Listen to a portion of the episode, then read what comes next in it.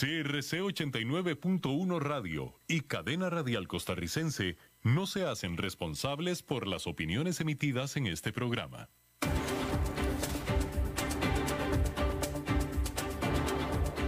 Inicia a las 5 con Alberto Padilla.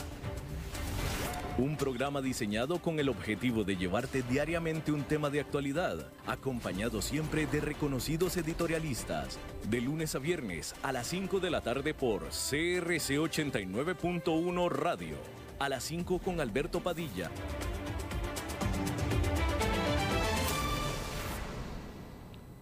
Hola, ¿qué tal? Saludos, bienvenidos a esta emisión de A las 5 con su servidor Alberto Padilla. Muchísimas gracias por estar ahí, gracias por acompañarnos. Le mando calurosos, cálidos saludos desde las instalaciones y la señal de, 89, de CRC 89.1 FM en San José, Costa Rica.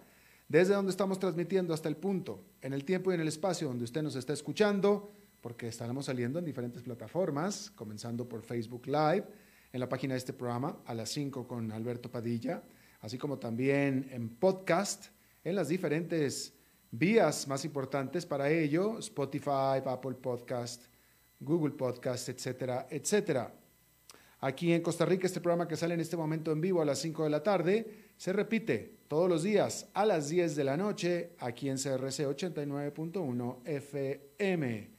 En esta ocasión, controlando los incontrolables, del otro lado de los cristales, el señor David Guerrero y la producción general de este programa a cargo de la señora Lisbeth Ulet. Bien, hay que decir que por el momento ya pasó el frenesí de las acciones memes como GameStop, impulsado por la plataforma Reddit. Pero eso no significa que los mercados financieros en general han dejado de estar eufóricos ni que muestran signos de enfriamiento. Tanto el jueves como este viernes, el indicador SP500 y el Nasdaq Composite terminaron los nuevos en nuevos máximos históricos. Este viernes, allá en Nueva York, el índice industrial Dow Jones quedó con una ganancia de 0,09%, el Nasdaq Composite con una ganancia de medio punto porcentual, alcanzando y quedando en máximo histórico, lo mismo que el SP500 con una ganancia de 0,47%. Los precios, por su parte, del Bitcoin alcanzaron también un máximo histórico de 48.975 dólares cada uno, mientras que más emprendedores de tecnología y atletas buscan recaudar cientos de millones de dólares a través de las novedosas compañías de adquisición con fines especiales, mejor conocidas como SPACs por sus siglas en inglés.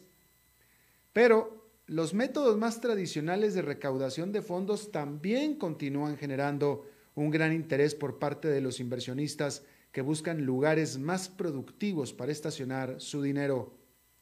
La aplicación de citas Bumble que salió a bolsa el jueves, cotizó las acciones en 43 dólares cada una. Esto es por encima de su rango esperado. Las acciones subieron inmediatamente después de la apertura y cerraron la jornada en 70 dólares 31 centavos, un aumento del 64% en solamente la primera jornada de operación. Pero luego de las acciones memes, ahora esta vez con Wall Street repleto de dinero en efectivo, está dirigiendo su artillería a un rincón incluso más oscuro aún del mercado, el de las tarjetas deportivas coleccionables. Sí, tarjetas deportivas coleccionables, ya ni siquiera son acciones.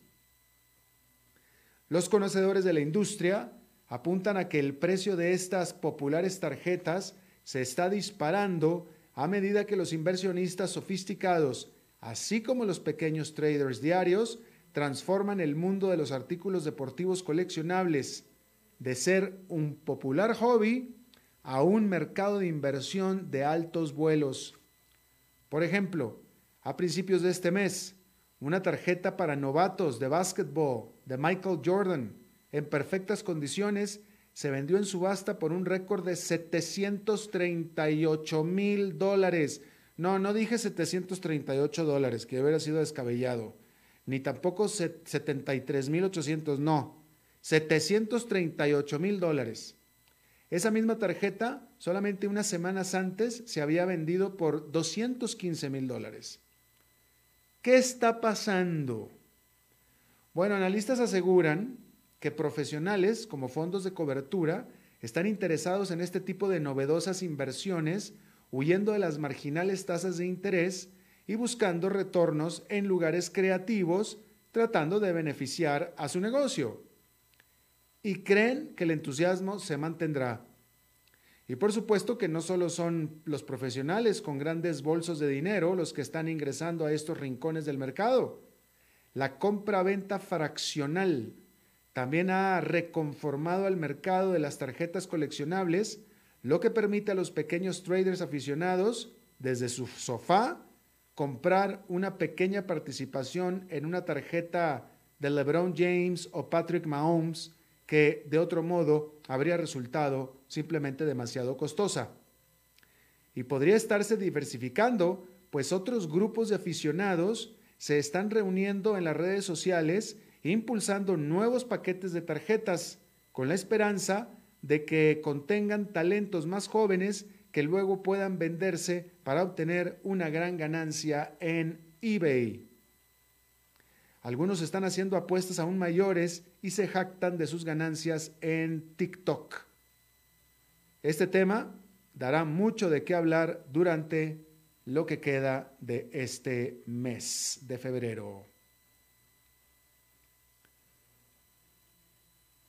Bueno, hablando de empresas, no, de hecho no, vamos a seguir hablando de acciones porque hay que decir que las acciones de empresas de marihuana se desplomaron un 20% o más en la peor caída de un día en la historia de la marihuana legal tras un repunte reciente impulsado por las esperanzas de mayor despenalización bajo el presidente Joe Biden. Algunas turbulencias vinieron de nadie menos que de Wall Street Bets, el grupo de Reddit que impulsó en su momento a GameStop, presionando a la compañía canadiense de cannabis Tilray. Pero eso llevó a una dosis de realidad después de que el impulso inicial desapareció cuando los inversionistas se dieron cuenta de que Tilray se beneficiaría en realidad solo indirectamente de la eventual legalización estadounidense. Sin embargo, el Senado de los Estados Unidos y algunos estados están abiertos a aprobar leyes sobre la marihuana durante el actual año, por lo que los creyentes aún pueden tener motivos para fumarse un cigarrito. Bueno, hay que decir que Disney, la gigante de medios de entretenimiento, sigue sufriendo, pero a Wall Street no le importa, porque la pandemia continúa golpeando a los parques, los hoteles, los cruceros y hasta la producción de películas del grupo Disney.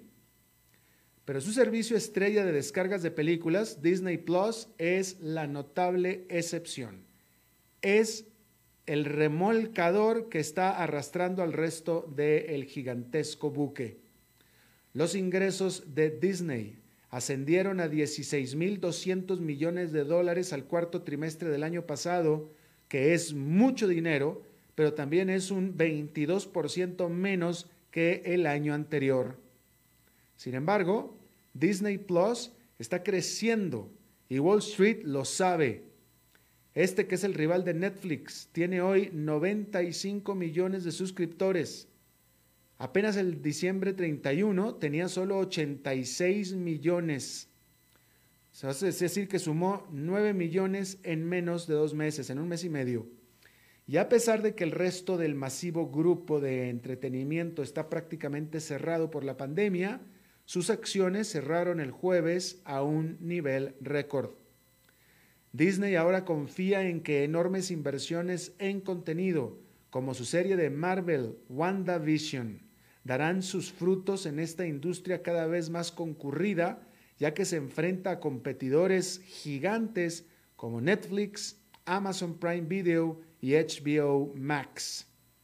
Aún así, Bob Chapek, en una llamada con analistas, este que es el presidente de Disney, dejó en claro que la empresa no planea abandonar las salas de cine, al menos por completo. Informó que la empresa tiene el compromiso de estrenar su película estrella del 2021, Black Widow, solo en salas de cine el 7 de mayo. Esto a pesar de que durante el 2020 Disney sorprendió al mundo decidiendo darle la espalda a las salas de cine y estrenar sus producciones estelares como Mulan en su servicio y solamente en su servicio Disney Plus.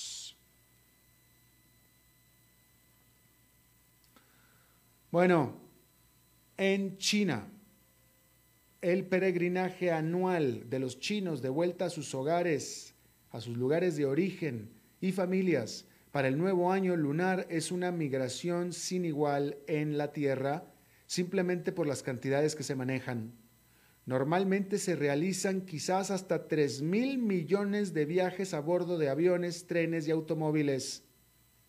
Para al menos 300 millones de trabajadores migrantes del país, regresar a sus aldeas por toda una semana para el Festival de Primavera es su única oportunidad en el año de ver a sus seres queridos. Pero este año es diferente. Por supuesto, este año se espera la mitad de los viajes. Y es que con el COVID-19 en mente, se insta a los chinos a que no se muevan. Los empleados del gobierno o de las empresas estatales no tienen opción, tienen órdenes de no viajar. Todos los demás se enfrentan a una variedad de incentivos. Por un lado están las zanahorias incluido un bono para trabajar durante las vacaciones. Y por el otro lado está el garrote, como la reducción de opciones de transporte y cuarentenas a la llegada a sus destinos. Pocos en el mundo podrían negar que los controles de virus chinos son efectivos por más duros que sean. Y es que los casos nuevos son en realidad raros y la vida diaria se siente casi normal en el país. Pero para este año nuevo, el año del buey, aquellos que están separados de sus seres queridos desde hace más de un año tendrán que seguir su separación. En Cataluña, más de tres años después de un referéndum ilegal y con nueve líderes separatistas cumpliendo condenas de cárcel, el tema de la independencia de España se cierne sobre las elecciones para el gobierno regional catalán este domingo. Las encuestas sugieren que dos grupos separatistas, el Junts y Esquerra, así como los socialistas que gobiernan en Madrid, tienen cada uno alrededor del 20 al 22% de los votos.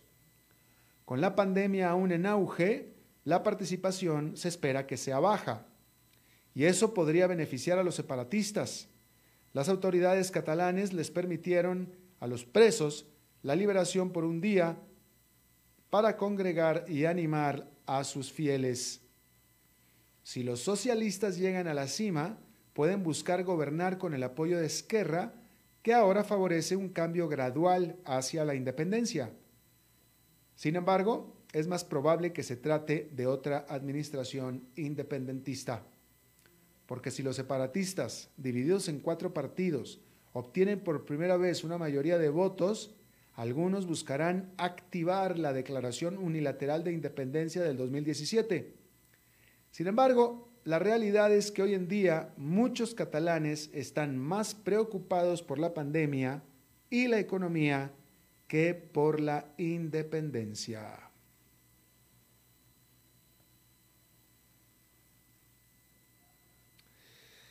Hay que decir que ahora que estamos hablando de China, el primer día del año del buey, los reguladores chinos prohibieron a la BBC de Londres seguir transmitiendo en China, citando su gran cantidad de informes falsos, incluidas los reportajes investigativos recientes de la BBC World News sobre el trato de los musulmanes uigurs y otros detenidos en la región occidental de Xinjiang así como también las protestas en Hong Kong y sobre la manipulación presunta sobre el coronavirus. Pero tal vez este no sería el único motivo, si no es que suficiente para China. Hace una semana, los reguladores británicos habían prohibido en su país a la red CGTN de China, señalando su conexión con el Partido Comunista Británico. Sin embargo, para los televidentes chinos, el efecto, después de todo, será demasiado, no será demasiado notable, ya que la BBC solo estaba disponible en hoteles y complejos residenciales para extranjeros y no estaba incluida en la mayoría de los paquetes de cable para el pueblo chino.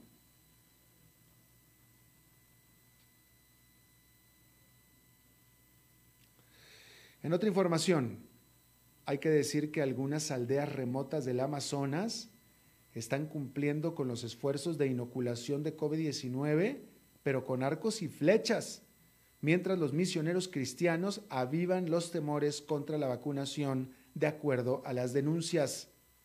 Esa violencia no está sucediendo en todas partes, solamente en lugares con pastores evangélicos que, como dijo un líder indígena, convencen a la gente de que se convertirán en caimanes y otras ideas locas si se vacunan.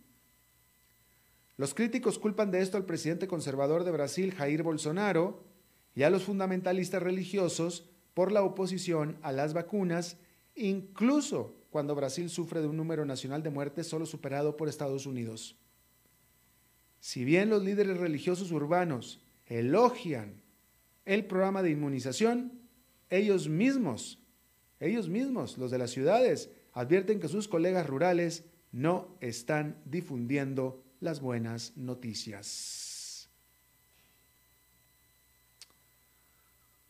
Mori Yoshiro renunció como el presidente del comité organizador de los Juegos Olímpicos de Tokio.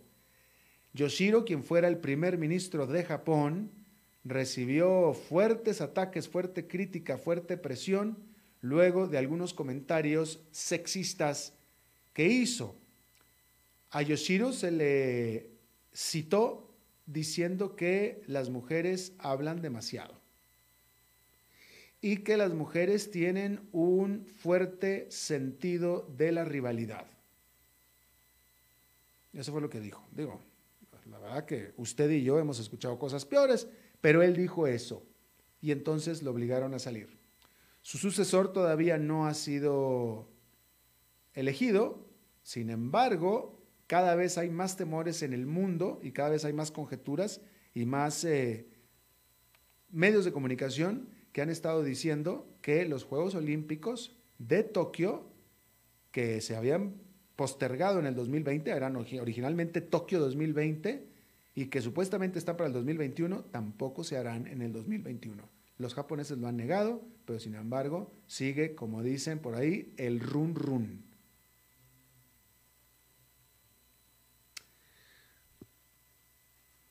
Hay que decir que los manifestantes en Myanmar marcaron el Día de la Unión, que es un feriado nacional con nuevas protestas en contra de del golpe militar que tumbó al gobierno electo, lo tumbó el primero de febrero. El comandante en jefe de las Fuerzas Armadas de Myanmar llamó a la unidad al tiempo que sus tropas liberaron a más de 23 mil prisioneros eh, en lo que es, de hecho, una costumbre por el Día de la Unidad. Tampoco fue así como que ningún regalo, ¿no? Mientras tanto, la presidente que tumbaron, Aung San Suu Kyi, y otros oficiales electos más permanecen todavía detenidos. Esto en Myanmar. Bueno, hay que decir que este sistema que creó la Gran Bretaña, este esquema o sistema de habitación de hoteles para los que visitan como confinamiento por medio de una página internet, se cayó, hizo un crash la página a las pocas horas de haber comenzado a operar. Porque a partir del lunes, los viajeros a la Gran Bretaña que vienen de países de alto riesgo van a tener que pagar, si quieren, 2.410 dólares por un paquete de cuarentena que incluye una estancia en un hotel por 10 días y es un hotel vigilado, con vigilancia. Ahí lo ve. Bueno, ya que estamos hablando de eso, hay que decir también que eh, las pruebas sobre la vacuna de Pfizer BioNTech dieron por resultado que esta ofrece una significativa inmunidad en contra de dos de las más agresivas variantes del coronavirus. Por eso es que yo le estaba diciendo y le recalco, estas variantes del coronavirus causan mucho temor porque son mucho más, más contagiables y también mucho más agresivas en los humanos. Sin embargo, todo parece ir indicando, y, bueno, de nuevo, como son tan contagiosas, mucho más contagiosas y mucho más peligrosas, pues se aumenta la tasa de contagio.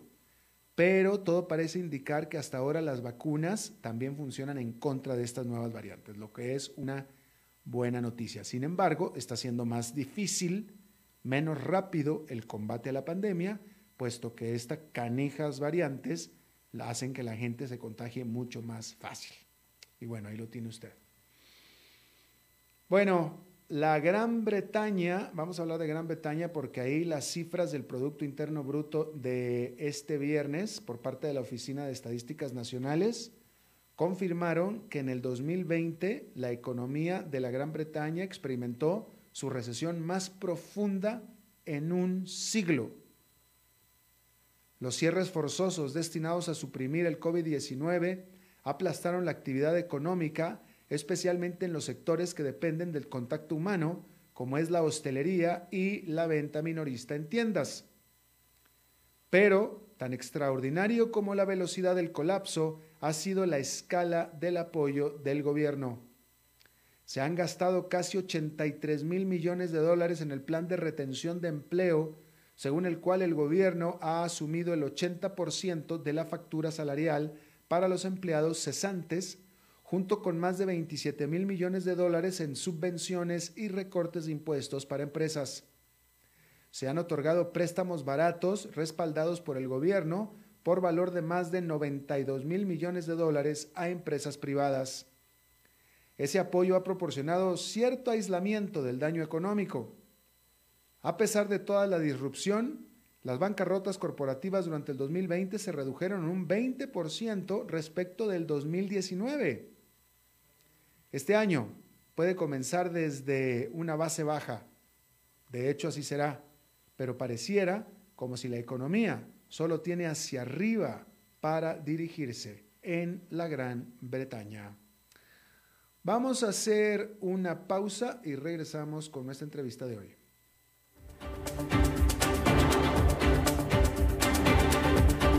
A las 5 con Alberto Padilla, por CRC 89.1 Radio.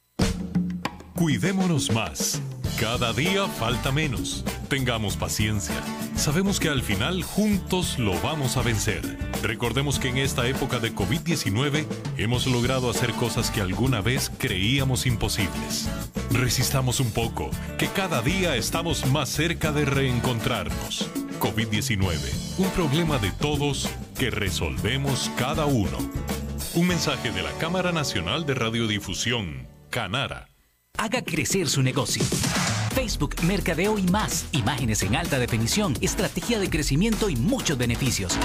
Información al 7189-5277. Paquetes especiales desde 40 mil colones mensuales. Sí, todo eso desde 40 mil colones mensuales. Contáctenos al 7189-5277. Desde Maipú, Mendoza, la tierra del olivo nos llega aceite de oliva Laur. Su delicada y elegante textura, así como su afrutado aroma vegetal, lo convierten en un aceite especial para paladares exigentes. Disponible en tres variedades: Laur Cruz de Piedra, Laur Aceite de Oliva Extra Virgen y Laur Gran Mendoza Aceite de Oliva Extra Virgen. Lo mejor de tres zonas en una sola botella. Galardonado con el Gran Prestige Gold en el Terra Olivo 2018. Aceites de oliva Laur no pueden faltar en tu mesa. De venta en todas las tiendas, don Fernando.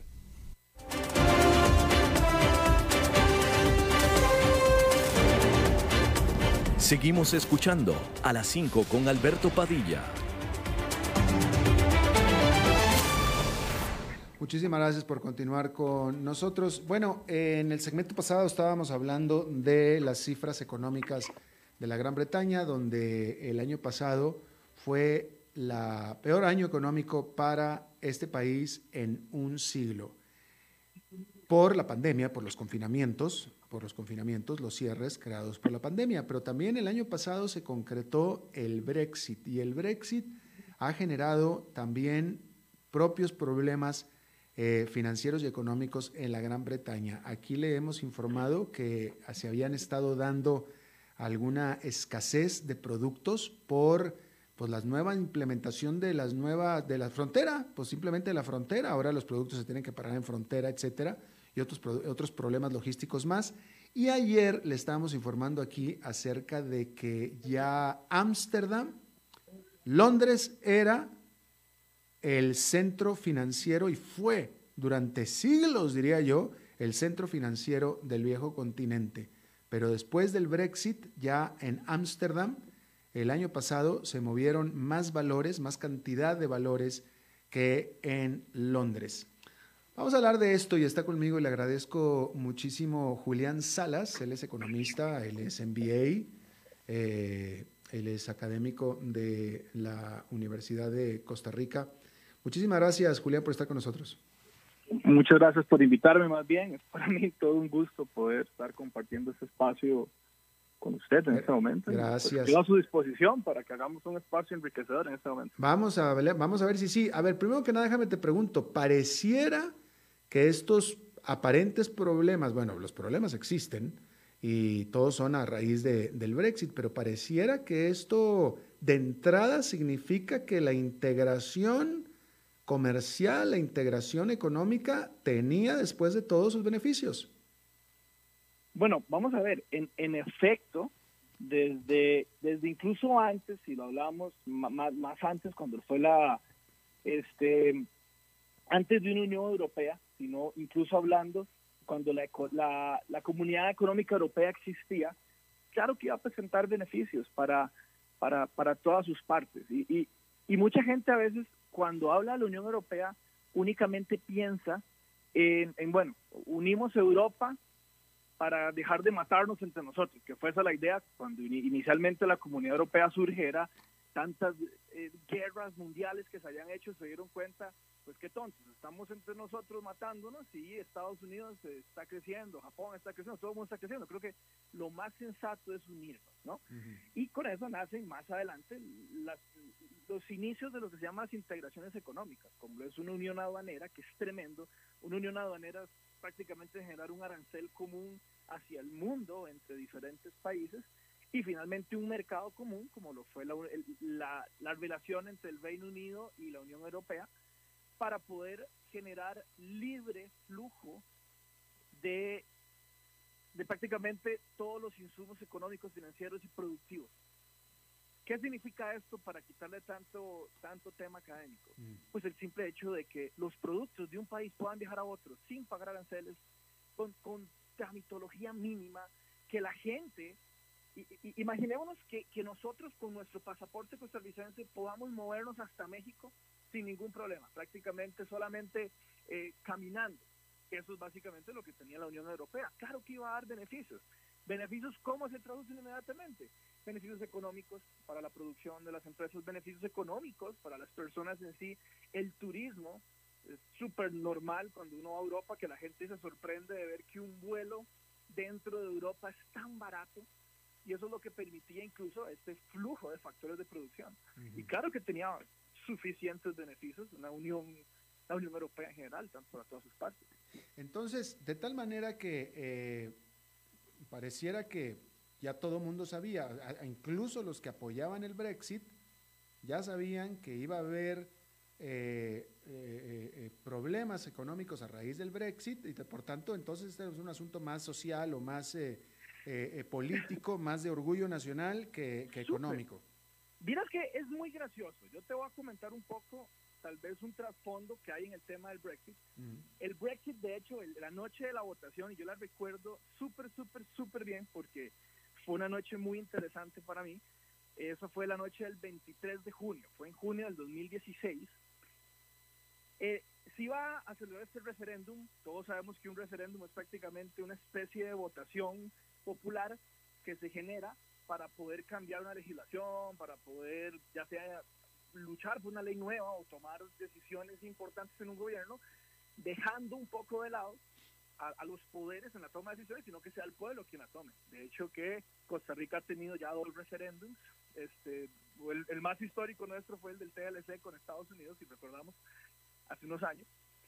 Entonces, se genera este, este referéndum y toda la campaña que se hizo mediática y de propaganda del Brexit, de si nos quedamos, el famoso Stay or Leave, que eran los, eh, los slogans de cada lado en aquel momento, estaba muy enfocado en meramente el corazón británico, por así decir, el corazón del Reino Unido es que nosotros somos el Reino Unido, los partidos eh, conservadores hablaban de hecho de de, que el Reino Unido podía ser fuerte por sí mismo, evidencia de esto es que ellos nunca hicieron la unión monetaria. Ellos siempre se mantuvieron con su libre esterlina, dejándole el euro al resto de Europa. Entonces, la parte a donde quiero llegar, la parte más divertida, y eso lo puedes buscar, eso, fue histórico, fue que después de que se anuncia el Brexit, ya se anunció que sí, que la decisión final unánime por 52% de la población tampoco fue muy grande, fue irse, fue leave. Y a la noche, a la mañana siguiente, cuando ya anuncian a todo el pueblo en, en la prensa, en redes sociales, en las noticias de que sí, se va a ir, Google registró que la búsqueda más grande en toda Europa había sido qué es Brexit, número uno, y número dos, qué pasa si, la, eh, si, si el Reino Unido sale de la Unión Europea. O sea, imagínate el nivel de ignorancia que generaba realmente este tema en la sociedad británica y europea en general, que realmente salieron a votar sin saber cuáles iban a ser las repercusiones. Bueno, la pregunta que hacía la gente y buscan a Google, ¿qué pasa si, si el Reino Unido sale? ¿Qué, ¿Qué va a haber? Y cuando la gente se empezó a dar cuenta que en realidad no era nada divertido y que no, no se refería a si soy Reino Unido y por ser Reino Unido soy Reino Unido y soy el, el papá de los tomates, no, oye, Reino Unido hoy por hoy es quien es, por el precisamente el libro comercio, la estructura financiera y comercial existía por la Unión Europea. Y eso fue una, bueno, eso fue algo que, que causó hasta gracia a nivel mundial de ver, pucha, o sea, en serio fueron a votar y nunca revisaron eso. Qué interesante, ¿no? Claro, claro, claro. Eh, ahora, eh, este, eh, los primeros, lo que se informó ayer acerca de, de que Ámsterdam ya es como más importante en cuanto a volumen de operación de financiero que Londres. Supongo que eso se va a quedar ya por un tiempo más, pero los problemas que empezaron a tener ellos al principio de enero eh, con eh, la entrada en vigor de la salida de, y de las nuevas reglas aduanales, etcétera, supongo que esas se van a estabilizar, esas, esas no podrán quedarse así, es, nada más un shock inicial o no. Bueno, vamos a ver.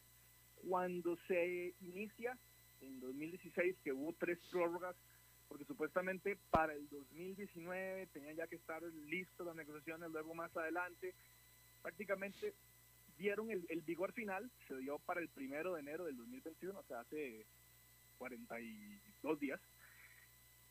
El, el, el tracto inicial, o sea, la idea de una separación es que cualquier nivel de integración económica, salvo uno que otro tratado de libre comercio, quedaran anulados. Que eso fue lo que más terror le causó al, sector productivo. Parte de la negociación a cómo quedó fue que se iba a mantener tanto la unión aduanera como ciertos aspectos del mercado común. ¿qué significa eso? Bueno, significa que tal vez los productos no iban a tener carga arancelaria cuando se demostrara por certificado de origen, o sea, que se demostrara correctamente que un producto se producía en Reino Unido y otro se producía en, la Unión Europea, entonces podían viajar entre sí sin pagar arancel. Entonces, eso se logró y eso fue tremendo. Eso ayudó muchísimo en papel, ya te voy a explicar por qué. Pero quedaron dos aspectos que no se revisaron y están viendo cómo los van a, solucionar en el, eh, a, corto plazo, pero no se puede, porque realmente lo que quedó abierto fue, primero que nada, la burocracia tremenda que hacen los productos para entrar a la Unión viniendo del Reino Unido o viceversa. Hay una burocracia para que los productos logren pasar la frontera. Y eso ha, generado, eh, estaba leyendo el otro día que en temas del agro, en temas de los mariscos, en temas de productos que de los supermercados, la forma en que el supermercado genera sus ventas está generando problemas altísimos. Los, el agro y los mariscos están, bueno, los meses están descomponiendo, la, la carne se está descomponiendo, eh, las verduras no están llegando al nivel de frescura que deberían estar llegando de un lado al otro. Pero viene otro problema, que es el flujo de personas. El flujo de personas sí se ha mantenido con problemas, porque si tienes un pasaporte de la Unión Europea, no vas a poder entrar al Reino Unido sin hacer tu debida eh, burocracia. Viceversa igual, si eres del Reino Unido para la Unión Europea. Entonces, esto ha generado incremento en los costos de las empresas, pero que ha sido realmente el impacto más grande. Entonces, cuando se anuncia, se genera una especie de, de alegrón de burro, como decimos los chicos, ah, bueno, qué dicha, ya no tenemos los aranceles pero la burocracia siguió. Y eso realmente ha, sido un gran impacto que en este momento se ha visto. Ahora, recuérdame una, eh, eh, a ver, eh, ya lo dijiste, pero quiero que enfatices más el punto. finalmente, cuando ya la Gran Bretaña deja de pertenecer, sale de la Unión Europea, lo hizo con un acuerdo comercial con la Unión Europea, ¿no es cierto? Ok, vamos a ver, se hace mediante acuerdos de flexibilización a la forma en que iban a salir. Vamos pero, a ver, pero, pero, pero, no un tratado de libre comercio. No, no, no. Vamos a ver.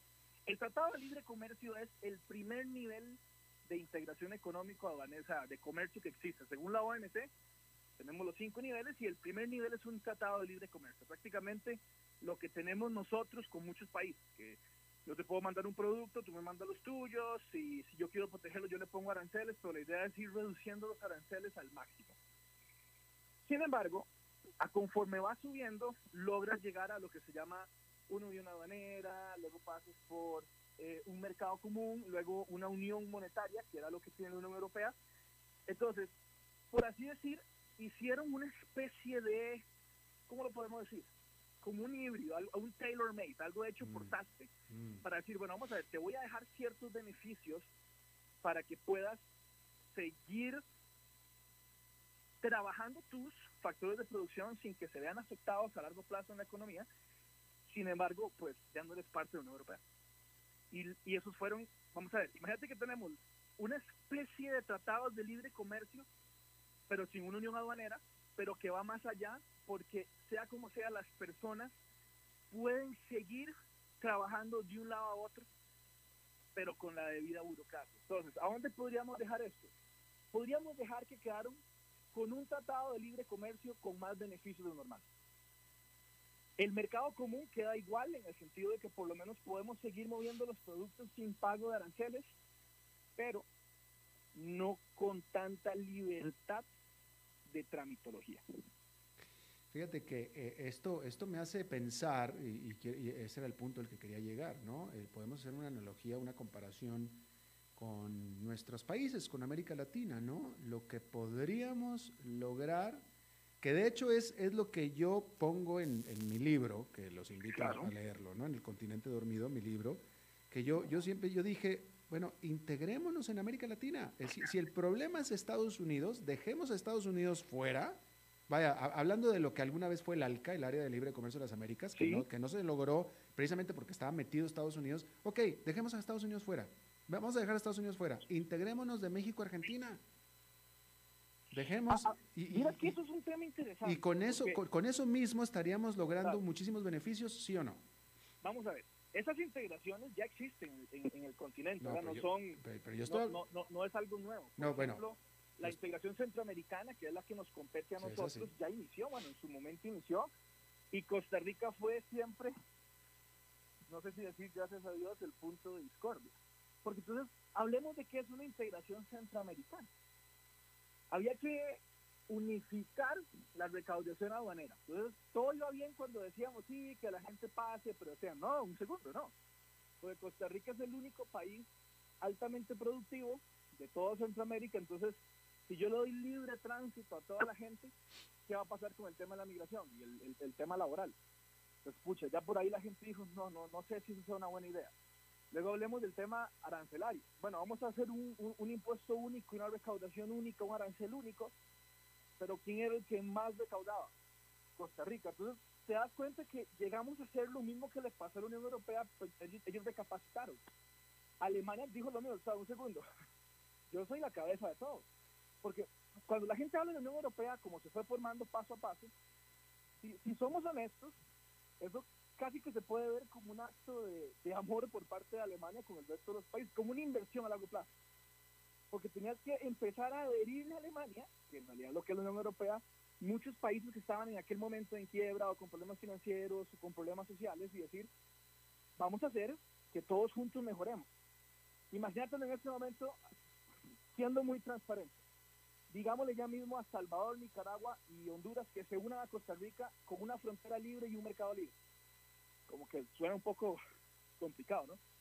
Como que decimos, híjole, no sé si quiero eso. Bueno, suena, sí, suena porque esa es la realidad de las cosas, o sea, porque, porque bueno, que eh, es también lo que yo hablo en mi libro, ¿no? O sea, por más que en América Latina hablemos el mismo idioma, tengamos la misma religión, tengamos la misma composición étnica, la misma todo, eh, hay profundas diferencias una vez que pasas Las de- sociales y las las sociales, exactamente, sobre todo las sociales, ¿no? Ya Pero- nosotros quedamos fuera de la Unión Centroamericana en, en los temas, digamos, eh, Pero eh, Pero, pero vuelvo, pero vuelvo, vuelvo y pregunto, vuelvo y pregunto, ¿acaso un ejemplo como eh, eh, Europa también, vaya, este, eh, los países de Europa del Este no son Alemania y sin embargo están integrados. Grecia está metida y no, no eh, vaya, perdóname, perdóname. Ahí están metidos integrados y sin embargo son muy diferentes economías. Son, son Tremenda. Tremendamente. Y si nos vamos al pasado, quienes han generado los problemas de la Unión Europea han sido todos estos satélites que en un momento detenían la Unión, decían, no, yo no, yo no sé si me quiero unir con Grecia. Y pucha, bueno, Grecia ha dado más problemas económicos en, en la última década que ningún otro país europeo, junto con España e Italia. Que han sido siempre los mismos, mismos temas. Bueno, entonces ahí va Alemania generando política, está Alemania generando inversión, viendo cómo De acuerdo, pero de acuerdo contigo, de acuerdo contigo. Pero la pregunta es, hoy, Grecia, Italia, y esta es pregunta, Grecia, Italia, y estos que, que- que- que- siempre han tenido problemas, todavía los tienen, ¿son más prósperos gracias a la unión con el resto de Ah, los no. países? completo. O sea, Bueno. sí, es un hecho. un Entonces, hecho. entonces vuelvo, entonces vuelvo, lo- vamos a traerlo para acá, para nuestro lado. Si nos integráramos, si integráramos a Costa Rica junto con el resto de Centroamérica y etcétera, vaya, vamos a, a- a quitar las analogías. Sería prueba de que una integración, una unión, trae beneficios. Bueno, es muy difícil quitarse. Si, si funciona, cuando- ya funciona acá, ¿no? Habla de este tema eh, de, de mejoras financieras específicamente, es muy difícil ser tan objetivo y matemático. Matemáticamente uno puede decir sí, porque si uno es tanta recaudación, si uno es tanto producto, tanta mano de obra, si uno es tanto insumo a la producción, tantos factores para producir, en teoría funcionaría. Pero cuando tienes situaciones donde, por ejemplo, un caso específico, Nicaragua, donde tienes un gobierno que es prácticamente una especie de Es una dictadura, es una Dictadura. Es comunista. una dictadura. no podemos hablarnos entre nosotros. Me explico, no, no, no hay una comunicación fluida porque realmente llega a ser un juego de caprichos. Pues Entonces, sí. al, al existir ese juego de caprichos, ya uno tiene que empezar a quitar en, en lo que decimos en la economía, el, el ceteris paribus, decir, bueno, un segundo, ¿no? ya no, ya no es tan matemático, ya involucra más factores okay. no controlables. Bueno, ok, pues déjame, déjame la pongo de otra manera. ¿Existe que tú sepas algún ejemplo de integración económica en el mundo que haya resultado en peor desempeño y destrucción económica? Eso, eso es una excelente pregunta para contestar una respuesta como lo es un no. vamos a ver, eh, hablemos de una ASEAN. La ASEAN nace precisamente para protegerse del, terrorismo y de los problemas económicos que le quedaban a los países del sureste asiático que estaban en abandono. Se unen y les fue bien. Bueno, la ASEAN todos estaban mal, por así decir. Luego vámonos a, al CARICOM, la Unión del Caribe, pues igual todos estaban relativamente mal, pero se unen y ciertamente empiezan ellos a trabajar más por el lado del turismo, más por el lado del, del sector bancario y les empezó a ir muy bien, generaron pues todo lo que ya conocemos que son las, las cuentas bancarias. Vamos a ver, en teoría diría sería una genialidad. Yo, yo en su momento cuando en la universidad nos explican, nosotros fuimos a visitar precisamente este, la sede y wow, ya se veía genial. Era, era, la idea en sí era tremenda. Eh, académicamente es una buena idea. Pues, eh, en el mundo comercial uno más uno no es dos, todo el mundo lo sabe. En el mundo comercial tú metes dos empresas, la idea es que no de dos, que de tres, que de cuatro, que de cinco, que, que sea una sinergia que genere más valor. Y eso podría pasar en Costa Rica, pero en Centroamérica, pero deberíamos primero, porque eso es la parte importante, no unificar gobierno, no se puede, pero sí por lo menos tener una sincronía de ideología, porque precisamente lo que generó el Brexit fue un desafío en las ideologías políticas que ya tocaron más que nada lo social, era gente creyendo que salirse de la Unión Europea eh, era bueno, sin realmente haber estudiado. Entonces, en efecto, pues tu pregunta, pues no, no, no, creo que ninguna eh, unión a nivel de mercado común haya sido en detrimento para la, la, la, la, sociedad en general. Pero mira, voy a terminar, voy a terminar la entrevista con este comentario y la termino porque se acabó el tiempo. Pero ah, déjame te digo esto y te lo voy a dejar para, para, para reflexión de todos los que nos escuchan. No hay, fíjense, fíjense, lo que les voy a decir, no existe una frontera tan extremadamente distinta en lo más profundo, no existe en todo el planeta un solo ejemplo de una frontera tan distinta y tan extremadamente distinta en el mundo como la frontera entre México y Estados Unidos. Estamos hablando de totalmente diferentes tipos de economía, estamos hablando de diferente cultura, diferente idioma, diferente religión, diferente etnia, el país más rico del mundo con uno de los países más pobres del mundo en su momento y con diferente tipo de gobierno, etcétera. Y esos dos pudieron hacer un tratado de libre comercio. Uno apoyando a Cuba y el otro no. Por ejemplo, ¿no? Entonces, entonces, si México y Estados Unidos lo pudieron hacer, Costa Rica y Nicaragua también, y cualquier otro. Es cuestión de voluntad, es cuestión de querer hacerlo. Y ahora sí me tengo que ir. Te agradezco muchísimo. Perfecto. Julián Salas, economista investigador de la UCR, y vamos a platicar más de esto después. Claro. Gracias. Por haber invitado. Muy amable. Vamos a hacer una pausa y regresamos con Humberto Saldívar.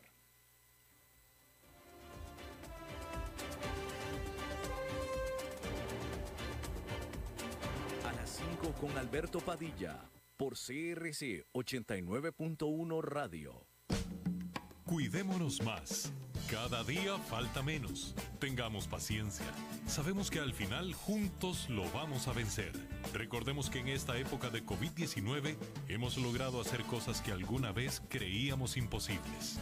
Resistamos un poco, que cada día estamos más cerca de reencontrarnos. COVID-19, un problema de todos que resolvemos cada uno.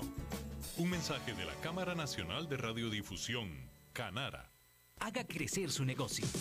Facebook, Mercadeo y más. Imágenes en alta definición, estrategia de crecimiento y muchos beneficios.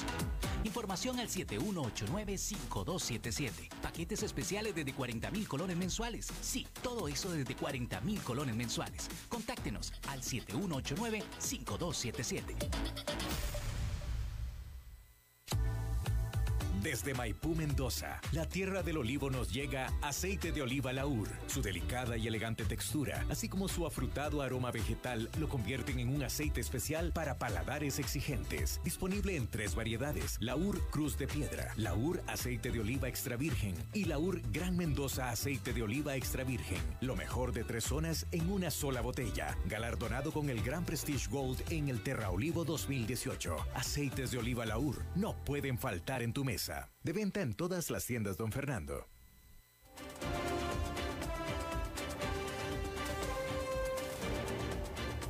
Seguimos escuchando a las 5 con Alberto Padilla.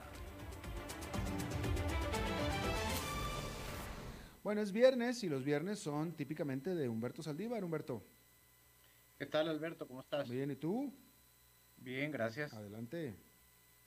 El, tema de hoy vamos a, trabajar el tema de fusiones y adquisiciones. Si bien la, propia palabra lo dice, este, me gustaría profundizar en, por qué se dan las, eh, fusiones y las adquisiciones y cómo muchas veces, eh, digamos que, que, empresarios pequeños o, o uno cuando estaba en la universidad piensa que, pues que eso es algo de las grandes empresas, ¿no? Que adquieren una empresa más pequeña, etcétera. Sin embargo, no simplemente es así.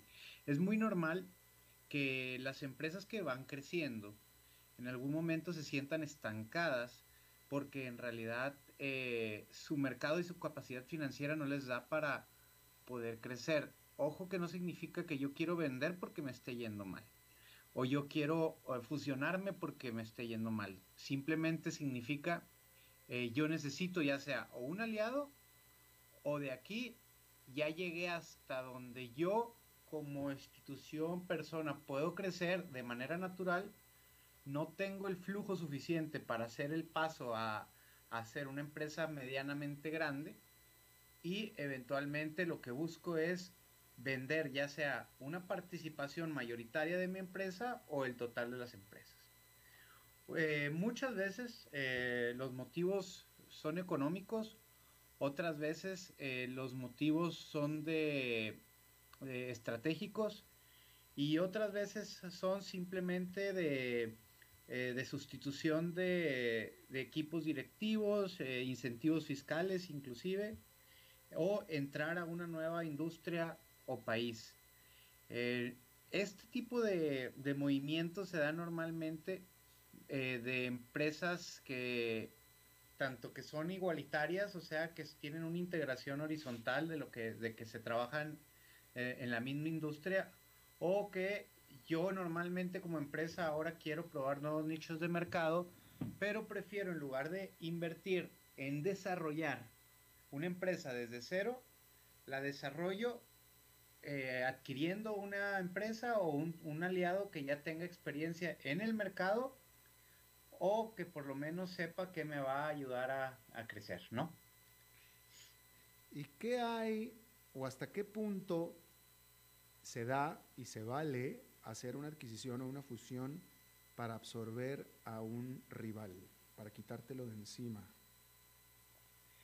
Eh, bueno, definitivamente es, es, muy natural, sobre todo aquellos, las empresas más grandes, aquellas que son los monstruos, buscan en lugar de desarrollar una empresa en, los mercados emergentes, nuevos países donde quieren entrar, más bien lo que, lo que prefieren de inicio es adquirir una marca con presencia y luego potencializar esa marca, pero ya con el nuevo nombre, ya sea un PepsiCo, Coca-Cola, un Unilever, un etcétera, ¿no? ¿Qué tan válido es? Eso es de las cuestiones eh, más naturales Ahora, el hecho de que yo eh, adquiera una empresa que es mi competencia, normalmente se va a dar si esa empresa en realidad está, está en una situación crítica, porque si es de mi mismo tamaño, adquirirla de manera totalitaria va a ser complicado. Pero si yo decido fusionarme y hacer una alianza estratégica, es mucho más fácil si está a mi mismo nivel. Es más fácil que una más grande se coma una pequeña. Cuando son del mismo tamaño es, es algo más complicado, ¿verdad? Ok, pero como entonces lo que estás diciendo es que de manera natural no se da que una empresa diga yo quiero comprar este porque es competencia mía, ya lo quiero eliminar, ya no quiero estar batallando. De mi mismo tamaño es muy difícil. Mm, mm. Este, a- eh, o sea, de- del mismo tamaño no. Normalmente eh, lo que se hace es, eh, bueno, ya sea que hago una alianza estratégica o una adquisición apalancada para, eh, porque la otra empresa en realidad tiene la necesidad o el interés de hacerlo. Pero eso tuvo que haber sido previamente negociado y que en realidad eh, ya no le interesa a la otra empresa seguir en el mercado. Es muy difícil que una empresa de la, de la mismo tamaño sea adquirida por otra empresa, al menos de que haya intereses de por medio más adelante, ¿no? En una visión más estratégica. Bueno, Humberto Saldívar, muchísimas gracias, como todos los viernes. Eh, gracias a ti, Alberto, y buen fin de semana. Igualmente para ti, nos vemos el próximo viernes. Bueno, eso es todo lo que tenemos por esta emisión y por esta semana de a las 5 con su servidor Alberto Padilla. Muchísimas gracias, muchísimas gracias por habernos acompañado. Espero que tengan muy buen fin de semana y nosotros nos reencontramos por acá el lunes. Que la pase muy bien.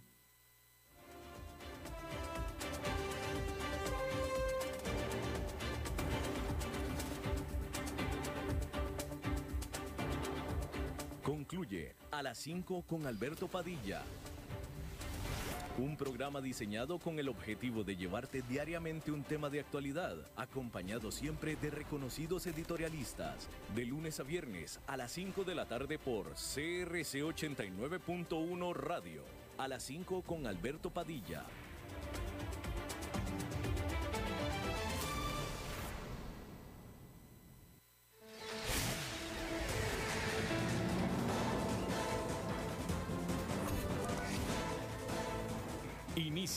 El resumen informativo en noticias CRC 89.1 Radio.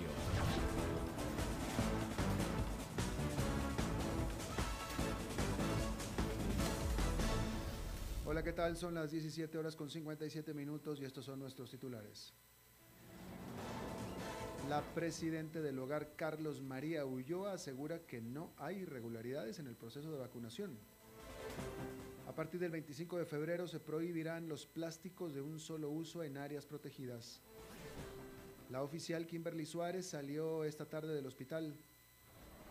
La comparecencia del presidente por el caso UPAD generó 11.000 comentarios en Internet. En el mundo, Estados Unidos condenó la censura de China a la BBC.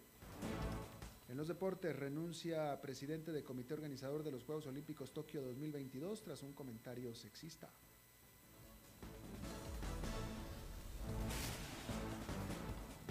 Salud.